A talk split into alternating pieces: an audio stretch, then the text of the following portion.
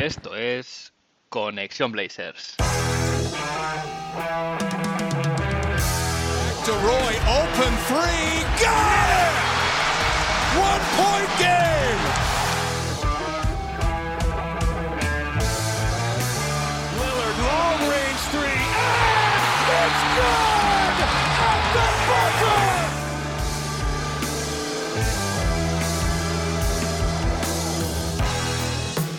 Bienvenidos al episodio 92 de Conexión Blazers.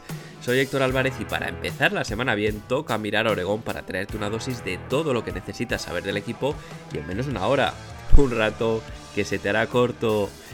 Ya han empezado los playoffs, la parte buena de la temporada. El mejor baloncesto del año y, lamentablemente, por segundo año consecutivo, nuestros Portland Trail Blazers no forman parte de la élite de esos 16 equipos que son candidatos al título. Sin baloncesto de por medio en el estado de Oregón, la franquicia pues trabaja ahora en preparar la próxima temporada. Una 2023-2024 que se antoja clave para el futuro del equipo. Joe Cronin tiene entre manos una misión complicada, yo diría, así que veremos cómo soluciona la papeleta. En el episodio de hoy se abre el buzón de Oregón con varias de vuestras preguntas a las que daré respuesta, si mi voz me lo permite, porque eh, supongo que lo podéis apreciar, un poco tomada resfriado este entre primaveral y veraniego ya. Pero bueno, eh, en cualquier caso, preguntas que yo mismo he tenido. Al final, seguro que aunque las han planteado algunos de los oyentes, eh, muchos de vosotros también eh, las teníais en vuestra cabeza. Pero bueno, como es habitual, antes de ir al lío, vamos a ver qué ha pasado en Rip City esta semana.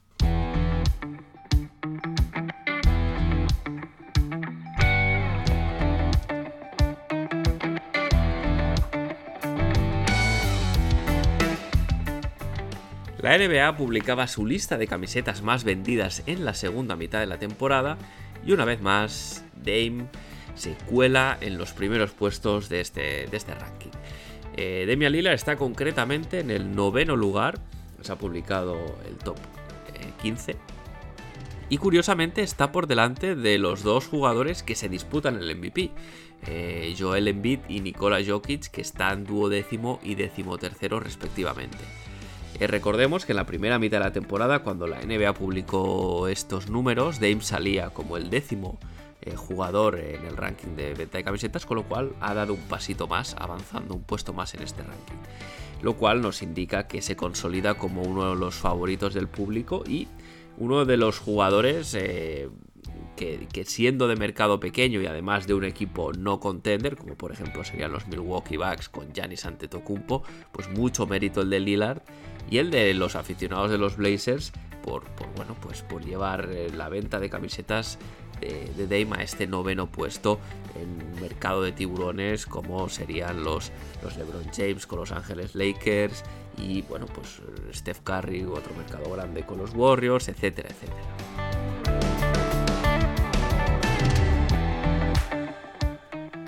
Me voy ahora con una noticia que publicaba la semana pasada el periodista Kerry Eggers, eh, al que, bueno, pues tal vez recordaréis que estuvo por aquí hablando de los Blazers hace ya unas cuantas semanas. Eh, pues Kerry publicaba, como decía, un, artículo muy interesante respecto al futuro del Moda Center.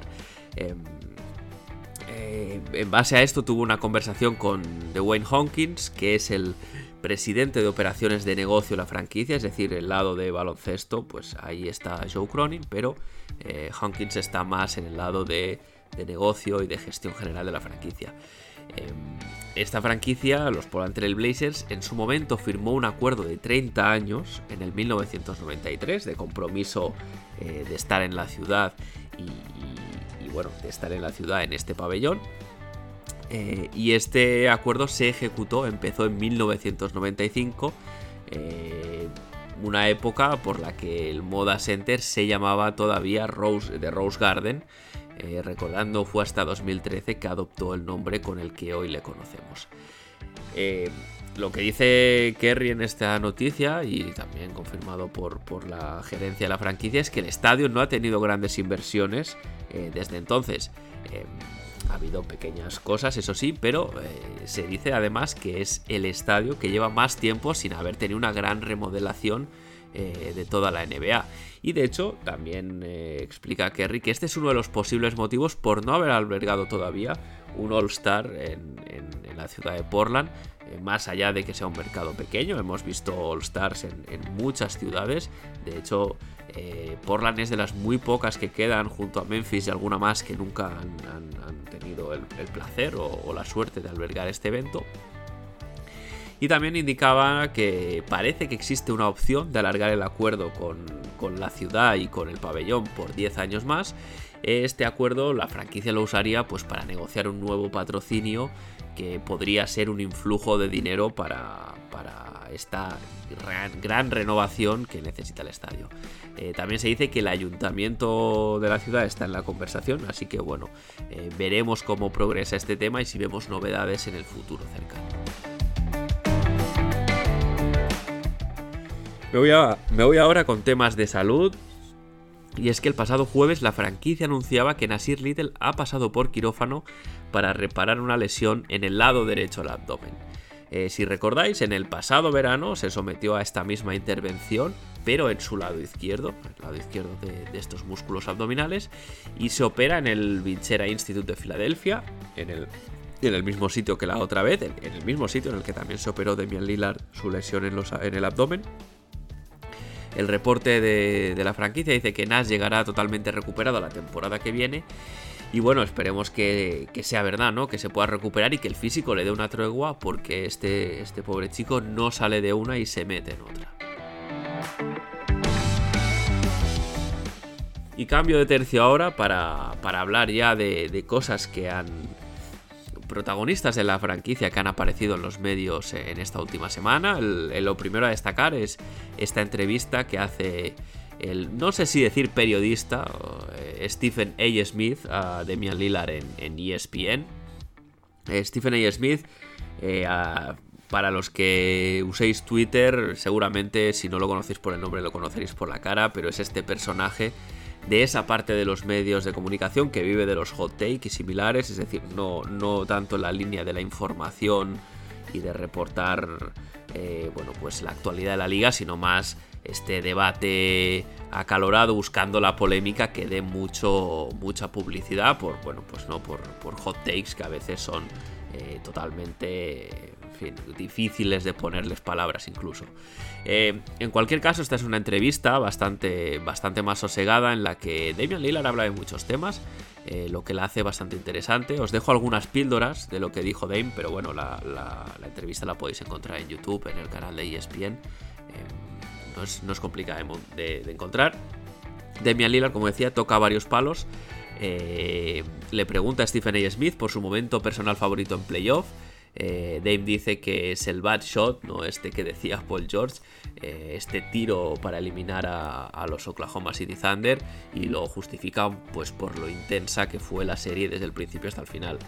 Em, también le pregunta eh, por, cómo se encuentra, cómo se siente y Dame pues dice que se ve al nivel que ha jugado este año las próximas 3-4 temporadas porque entiende que por su estilo de juego y por cómo él se cuida su cuerpo y cómo entrena su ética de trabajo, pues que se ve, se ve así eh, a medio plazo. También se habla de Víctor Wembanyama, como no, el tema que está en, todos los araos ahora mismo. Em, Dave dice literalmente que de, Wemby ¿no? se dice que es el mejor prospecto desde, desde LeBron James y que eso es mucho, ¿no? Eh, lo que se ve de él es innegable y que hay que estar abiertos a eso.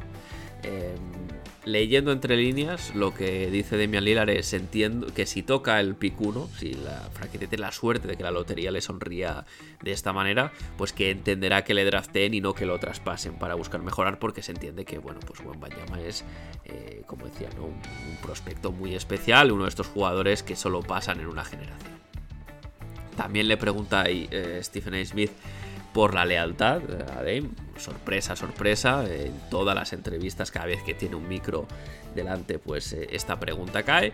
Em, y bueno, pues Dame elige responder eh, no con el clásico tópico, sino básicamente diciendo que Eh, bueno, pues él evidentemente quiere, le gusta lo que representa en Portland, pero también dice que hay que moverse para hacer ruido en playoff y no decir simplemente que se ha intentado y ya está. Em, también dice que la front office cree que merece la oportunidad de ganar y que Dame pues entiende que y confía que van a hacer lo posible para lograrlo. Em, también habla de esta decisión eh, que tiene que tomar la front office de de si se va a ir a, competir o si se va a buscar este camino de eh, un bloque más joven donde a lo mejor Demian Lillard no tendría tanto sentido. Le pregunta finalmente Stephen Smith por los jugadores, sus jugadores favoritos en la liga y Dame da algunos nombres como Devin Booker, Mikal Bridges, Joel Embiid, Drew Holiday y Jason Tatum. Y cierro este capítulo de actualidad con un par de apariciones de Joe Cronin en los podcasts, por así decirlo, patrocinados por la franquicia, o mejor dicho, eh, pues hechos por, por miembros de, la franquicia. Em, de los Portland Trail Blazers, el primero Section 113 eh, de Travis Demers, que es básicamente el speaker eh, en el canal de radio de los partidos, y de Briefcase, que hace Casey Holdall, que es uno de los periodistas bueno, pues más activos a nivel de actualidad de la franquicia. En estas entrevistas pues habla de muchas cosas, pero sobre todo del draft que se avecina, del enfoque que tienen desde la front office al respecto. Eh, merece la pena escucharlo, eh, Joe deja algunos, algunos comentarios bastante interesantes, así que bueno, esto lo, si en la web de, los Blazers podréis encontrar los enlaces para, para escucharlos si os apetece o si tenéis tiempo.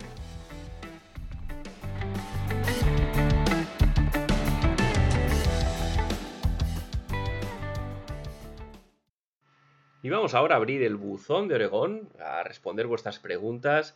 Eh, empiezo con las que han llegado por correo, recordad, connectionblazes.gmail.com.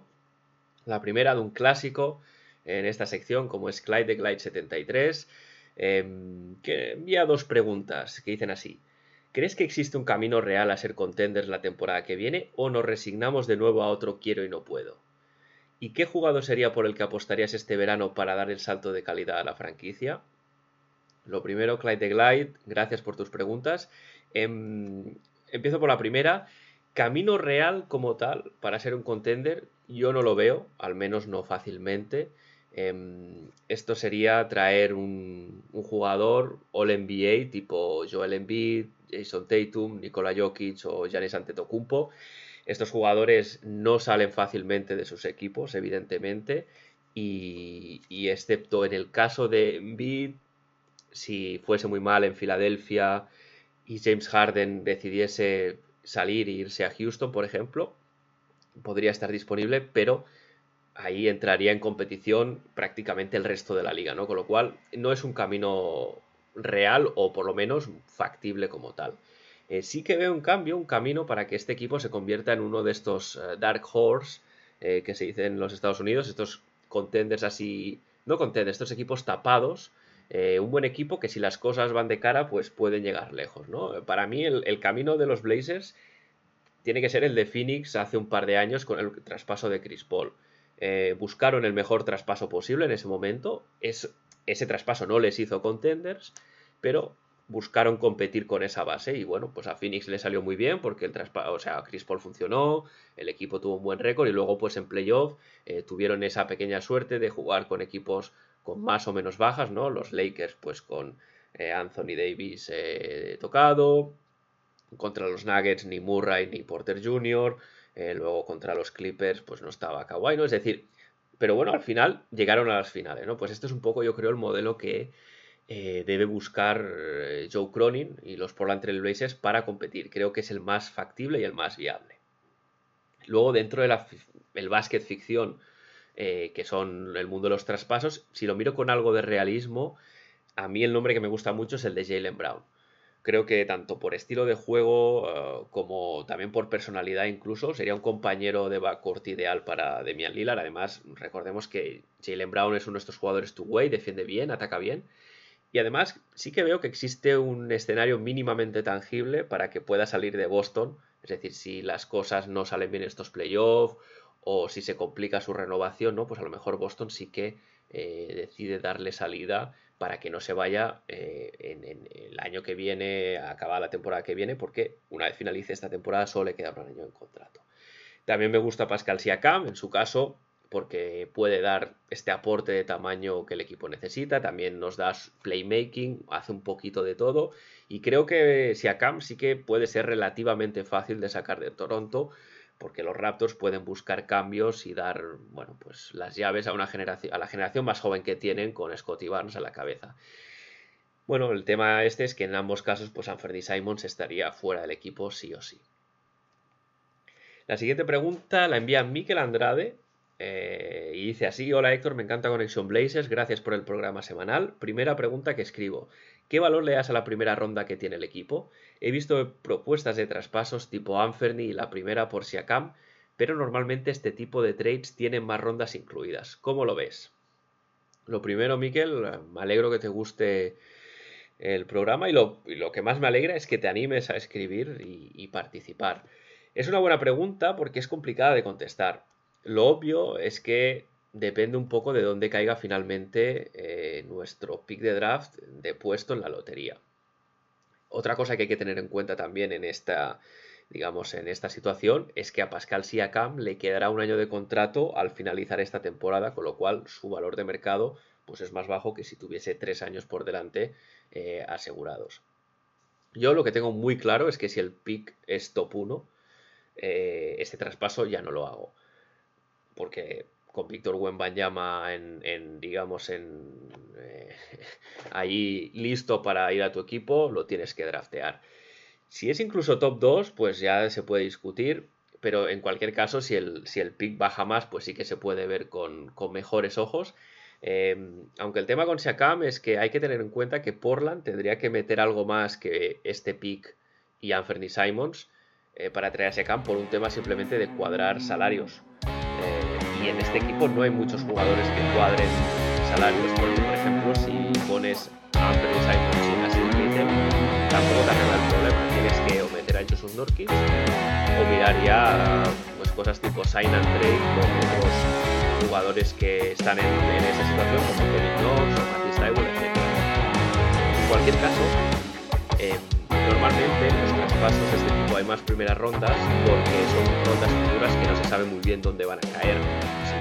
tanto puede ser top 1, por así decirlo, como top 30. Y claro, la, diferencia de valores es muy, muy, eh, muy grande, ¿no? Eh, hay un abanico de posibilidades muy grande. Entonces, em, en este caso, cuando ya sabes que la ronda, pues pongamos por caso para el ejercicio que es top 4, pues sabes que es una ronda de un valor muy alto, te permite draftear eh, con muchas opciones sobre la mesa, buscando el talento con, mucha más seguridad que, por ejemplo, a lo mejor cualquier equipo preferiría una ronda top 4 que dos rondas que a lo mejor son top 20 y top 25, ¿no? Un poquito, eh, por eso este traspaso solo te incluiría esta ronda porque esta ronda ya se le da mucho más valor que a una primera ronda estándar eh, de un equipo que sobre todo no sea lotería, además teniendo en cuenta que en estos traspasos las primeras rondas muchas veces suelen protegerse para evitar que si te toca el top 1 o el top 2 o el top 3 eh, lo tengas que dar, ¿no? Entonces, pues un poquito, un poquito por esto.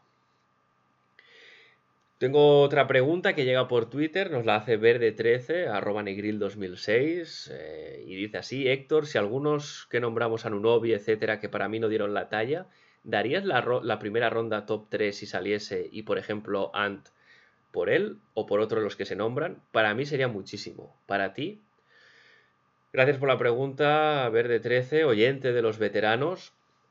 Eh, estoy de acuerdo, la ronda de este año más Anthony Simons por Ojan Unobi me parece un mal negocio porque me parece un precio excesivo a pagar eh, por Anunobi.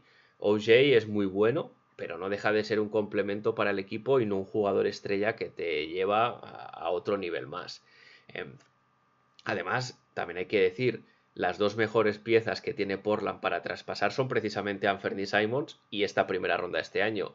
Si usas estas dos rondas para traer a Eugene Unobi, que no te da el salto de calidad para ser contender, pues evidentemente has quemado tus dos mejores piezas, tus dos mejores activos para apenas mejorar y eso te da, te deja sin margen pues para otros movimientos de envergadura. Em, yo creo que si juntas a Anthony Simons y a, y a esta primera ronda propia, tienes que sí o sí eh, traer un jugador diferencial, un jugador que te, que te ponga en una situación mucho mejor a nivel competitivo, porque de lo contrario, eh, bueno, pues no has mejorado, no has mejorado nada y encima has perdido mucho capital por el camino. Eh, hay que pensar también que luego no es solo traer un jugador, hay que crear toda una rotación. El equipo es un equipo, este año se ha visto que es un equipo muy corto. Em, el equipo no va a tener espacio salarial para firmar agentes libres em, de nivel en, la off-season fuera de las herramientas que le da la liga eh, tipo la excepción bioanual, etcétera. Es decir, no, no, estamos hablando de un equipo que tenga 30 millones para ir a buscar un jugador eh, de un cierto nivel, así que tiene que ser muy cauteloso eh, cómo, cómo, gasta estos activos y sin duda estoy de acuerdo contigo. Anunobi al precio de Anthony Simons y la primera de este año no merece la pena. Me llega también otra, otra pregunta, está por Twitter, pero por mensaje directo. Me la envía Michael, eh, arroba Miqueal36, y dice: Héctor, ¿crees que usarán el pick de draft de los Knicks eh, en traspasos o lo usarán para buscar otro jugador al final de la primera ronda? Gracias por la pregunta. Yo creo que este pick se va a usar seguramente eh, para dárselo a Chicago y desproteger y, ya pues eliminar el compromiso que hay con ellos de, las rondas propias eh, que tenemos, ¿no? Si, recuerdas, en el traspaso de la Rinan Junior eh, se da cambio de una primera ronda que está protegida de lotería eh, hasta el 2029, es decir, por cada año que la ronda no sea que, que, sea de lotería, el Portland se la queda y le debe a Chicago la del año siguiente y así pues hasta 2029, que si no me equivoco se transformaba en dos segundas. Em, el tema es que mientras tengas ese compromiso con Chicago, no puedes dar ninguna de estas rondas futuras porque las tienes, como decía, ¿no? Eh, las tienes prometidas con esta protección eh, bastante malévola, bastante mal planificada a otro equipo. Entonces, eh, mi entendimiento y lo que creo que sería lo más acertado sería coger esta primera ronda de los Knicks, que tendría un valor similar al que puede tener una, ronda de Portland si el año que viene se mete en playoff, y decir, mira, te doy esta primera ronda de los Knicks para el draft de este año y con eso pues zanjamos el, eh, digamos, la deuda y, esto bloquearía todas, desbloquearía, perdón, todas las primeras rondas que puede traspasar el equipo en un año que eh, son siempre cinco primeras rondas de años no consecutivos, cuatro primeras rondas, perdón, de años no consecutivos. Es lo que tendría eh, por para traspasar, más pick swaps, que son, recordad, este este compromiso de intercambiar el, orden de, los picks en, el que sea más favorable, en este caso, al equipo que recibe el, el pick swap.